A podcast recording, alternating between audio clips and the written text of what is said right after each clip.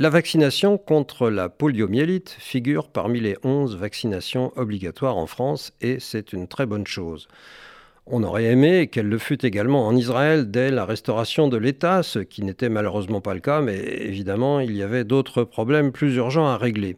Le violoniste Yitzhak Perlman est né à Tel Aviv en 1945, de parents venus de Pologne dans les années 30, vers ce qui était alors la Palestine sous mandat britannique.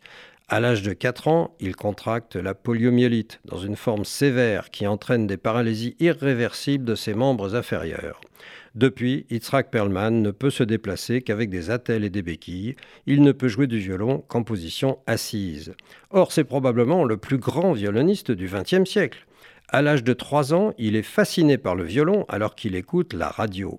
Comme il est trop petit pour tenir un violon, on lui refuse l'entrée au conservatoire. Alors, il apprend à jouer sur un violon jouet jusqu'à ce qu'on l'admette à l'Académie de musique de Tel Aviv. Et à l'âge de 13 ans, il est admis à la Juilliard School de New York et il se fixe aux USA. Là, les premiers prix, les récompenses, les récitals, les invitations dans tous les pays s'enchaînent avec notamment un premier récital à Carnegie Hall en 1963 et une invitation à la Maison Blanche en 2007 lors de la réception de la reine Elisabeth II.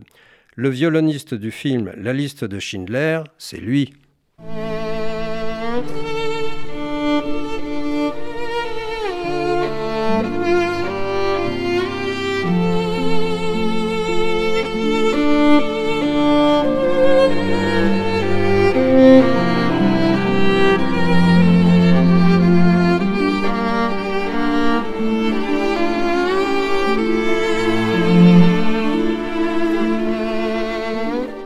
Mais Yitzhak Perlman n'est pas seulement violoniste classique, il joue aussi du jazz et du klezmer. Il a chanté le rôle du geôlier de l'opéra La Tosca. Bon, euh, c'est pas un très grand rôle, hein, mais quand même. Il enseigne le violon au collège de Brooklyn. Il est également chef d'orchestre, ce qui l'a conduit à diriger plusieurs orchestres symphoniques aux États-Unis. Il joue un violon Stradivarius, considéré comme l'un des plus beaux spécimens réalisés par le luthier de Crémone, mais pour se déplacer, Yitzhak Perlman reste très handicapé par les séquelles de sa maladie, même s'il utilise depuis quelques années un petit scooter à quatre roues.